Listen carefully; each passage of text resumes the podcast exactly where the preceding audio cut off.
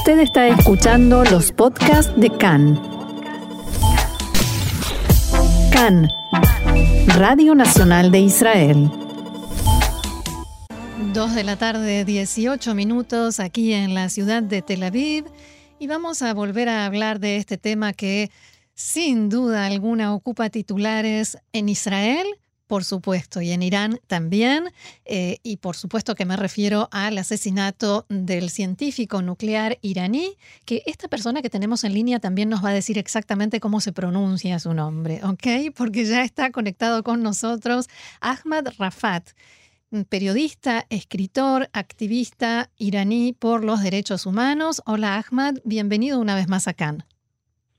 Eh, hola, buenos días Roxana. Eh, está encantado de estar otra vez en tu programa. Y como siempre es un placer. Eh, contanos, por favor, de quién estamos hablando. Y como decía realmente, cómo se pronuncia correctamente el nombre de este científico, pero ahora muy en serio, ¿qué lugar ocupaba? ¿Es, es cierto, como se está diciendo en algunos medios, que es irreemplazable? Bueno, el señor se llamaba Mohsen Fakhrizadeh. Es un poco complicado su nombre. No estuvimos tan mal. Ese señor ocupaba un lugar muy importante, eh, dirigía eh, todo el sector eh, de la renovación armamentario en, el Ministerio de Defensa iraní. En Irán lo conocía la gente como el padre de la bomba atómica iraní o, alguna prensa en el pasado lo han nombrado como el hombre misterioso del programa nuclear iraní. De este señor se habla hace muchísimo tiempo. Para empezar, por ejemplo, el primer ministro israelí Benjamin Netanyahu en la rueda de prensa para presentar 500 eh, kilos de documentos que habían sacado de Irán sobre el programa nuclear, ha dicho precisamente a los periodistas eh, eh, no olvidar este nombre y otro primer ministro israelí, eh, Ehud Olmert, una vez de, que le preguntara si lo conocía, ha dicho, sí, lo conozco tan bien que se lo veo en la calle lo puedo reconocer. Sí, él no sabe cuánto lo conozco. Sí, cuánto lo conozco. Y, y la prensa llevaba años que era en la lista del eh, de las personas sancionadas por el Consejo de Seguridad de las Naciones Unidas. Eh, la Agencia Internacional de Energía eh, Atómica había pedido por la primera vez y una petición que había repetido varias veces en estos años, desde hace 12 años, de encontrar a este señor. la República Islámica de Irán siempre había negado la posibilidad a los inspectores de la agencia de encontrarse con eh, Fahrizadeh. Por lo tanto, era un señor ya muy conocido en sectores o ambientes donde se ocupaban del programa nuclear iraní. Ahora, recién eh, recibíamos la noticia de que la Comisión de Seguridad del Parlamento en Irán ya está diciendo que tiene indicios de que Israel está detrás de este operativo. ¿Cuánto de cierto hay en esto y en este dilema de cómo reaccionar? ¿Hacia dónde te parece que va a ir en este momento Irán? Mira, eh, justamente esta mañana, domingo, el Parlamento se reunió bajo eh, en, estas puertas cerradas, en el sentido que no han admitido a la prensa o al público, y se ocuparon del tema. Un eh, parlamentario eh, saliendo de la reunión ha dicho a, un periodista que aquí se presentó una propuesta por parte de la Comisión Energía del Parlamento Islámico eh, que como reacción al asesinato eh, de Fakhrizadeh hay que salir eh, del acuerdo nuclear, hay que enriquecer el uranio a 20% y seguir adelante con programa nuclear sin limitaciones. no creo que esto va a presentarse en el Parlamento como propuesta serio y ser votado, pero para dar una idea de lo que puede ser la reacción iraní. Otra cosa que se pidió en, ayer, en Irán hay un periódico, Kaihan, dirigido por un señor que se llama Hossein Shariat Madari, es a que se nombra como el órgano del, del líder supremo de Ali Khamenei, el director de ese periódico, ayer en una nota pidió el bombardeo de Haifa.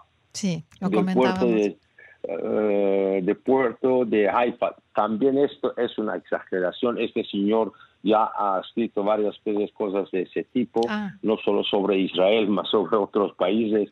Un, anexar Bahrein o no sé, todas esas cosas, pero esto ya eh, quiere decir que eh, Irán eh, es la muerte de Fakhrizadeh es un daño y reemplazarlo en el programa nuclear no es tan fácil. Ahmad, le hago una pregunta. Eh, considerando que en un mes y medio más o menos hay un nuevo gobierno en los Estados Unidos, el de Biden, que probablemente pretenda retomar las negociaciones por el acuerdo nuclear, eh, ¿cómo venía siendo hasta ahora la postura de Teherán sobre retomar las negociaciones y cómo cree que puede cambiar a partir de ahora? Eh, mire, um, Irán ha dicho, el presidente Rouhani y el ministro de Asuntos Exteriores, Zarif, dijeron varias veces en las últimas semanas que ellos no van a retomar negociaciones. Primero, Estados Unidos tiene que volver sin condiciones al acuerdo nuclear, luego y pagar los daños que ha provocado la salida de Estados Unidos del acuerdo en los, últimos, en eh, los últimos dos años a la economía iraní, luego se puede discutir eventualmente sobre otros temas. Yo creo que en Irán hay una división respecto a la presidencia de Joe Biden, en el sentido que eh, eh, saben que Biden, si regresa a acuerdos nucleares, tendrá como objetivo ampliar la discusión y eh, hablar del sistema misilístico iraní y del papel de Irán en la región. Y, eh, sin esto, Biden lo veo yo también muy difícil que pueda eh, levantarse un día, levantar el teléfono y decir, oye, bueno, ya estoy de vuelta. Eh, no será así tan fácil porque el mismo Biden, antes de elecciones, en una entrevista con New York Times, y luego Anthony Blinken, cuando todavía no se sabía que iba a ser el ministro de Asuntos Exterior eh, del próximo gobierno americano, habían dicho que regresar sin poner nuevas condiciones a Irán es un camino muy difícil y no apropiado. Ahmad, ¿cómo te parece que repercute esto a nivel interno en un año que empezó con el asesinato de Soleimani y sigue con COVID-19 y con crisis económica y el avión ucraniano y ahora Fakhrizadeh? ¿Hasta cuánto el pueblo iraní puede seguir resistiendo? Has olvidado otra cosa que es eh, la eh, explosión en, la base de Natanz.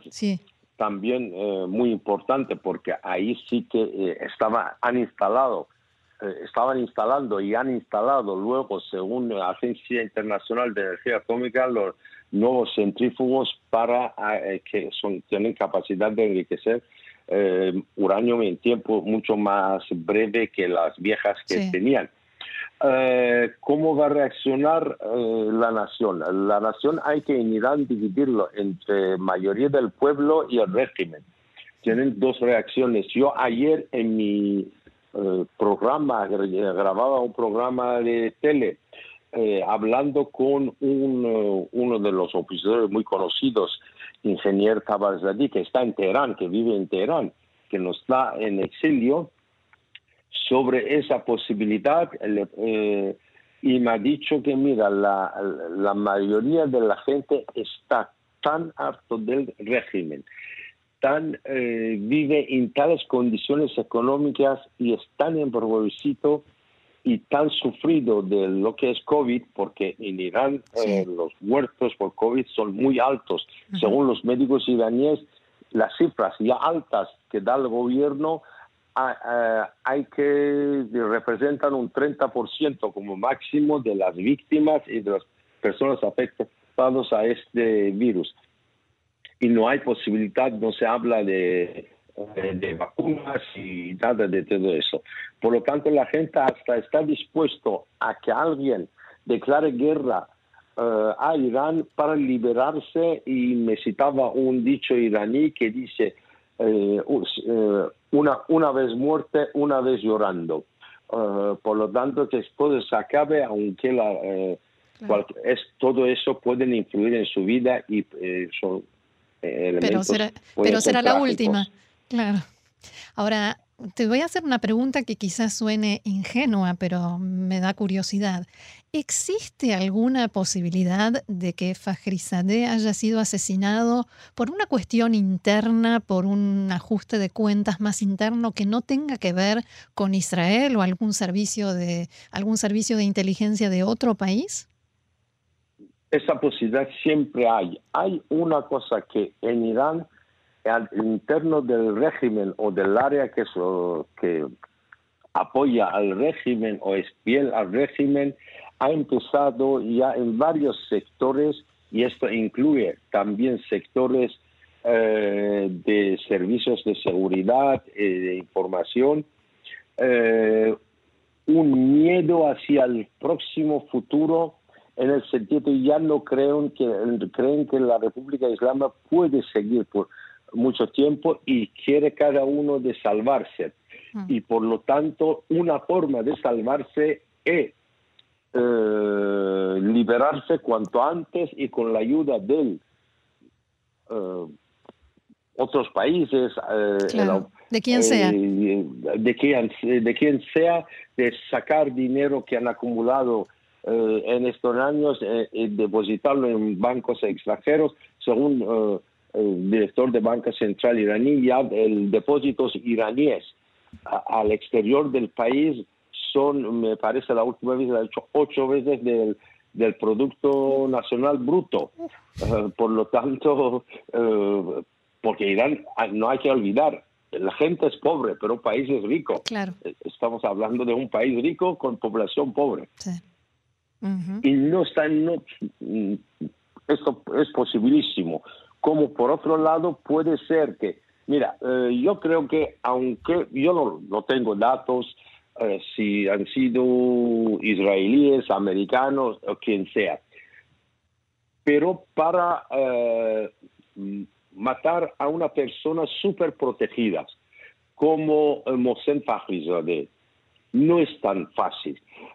mira, yo estuve una temporada hace 20 años bajo programa de seguridad porque querían matarme en Italia, cuando vivía todavía en Italia. Yo cada día cuando me iba al trabajo de casa, eh, los, policías que me escoltaban decidían por cuál camino ir. Cambiaban camino cada día. Nunca se sabía yo, eh, que yo en aquel día por cuál camino me voy al trabajo. Y yo no creo que los de la seguridad del señor de sean tan estúpidos o no conozcan que no cambien el trayecto cada día. Por lo tanto, como que la matado sabía el trayecto del día, eh, del día eh, viernes eh, que iba ese señor y además en una zona fuera de la ciudad, porque no estaba en donde vive ni donde trabaja, cómo lo sabían y lo que sabían por qué y a quién lo han dicho. Claro. ¿Cómo avisaron? Por lo tanto, hay también una, es, si son fuerzas extranjeras, agentes extranjeros, tenían muy, muy, muy buenas informaciones de este interior de servicios de seguridad de iraníes. Y esto quiere decir que cuando el servicio de seguridad de un país tienen tantos agujeros, quiere decir que algo no funciona. Mm, seguro. Muy bien, Ahmad Rafat, periodista, escritor y activista iraní por los derechos humanos. Muchísimas gracias una vez más. Siempre es más que interesante conversar contigo. Gracias y será hasta la próxima. Hasta la próxima y gracias a vosotros.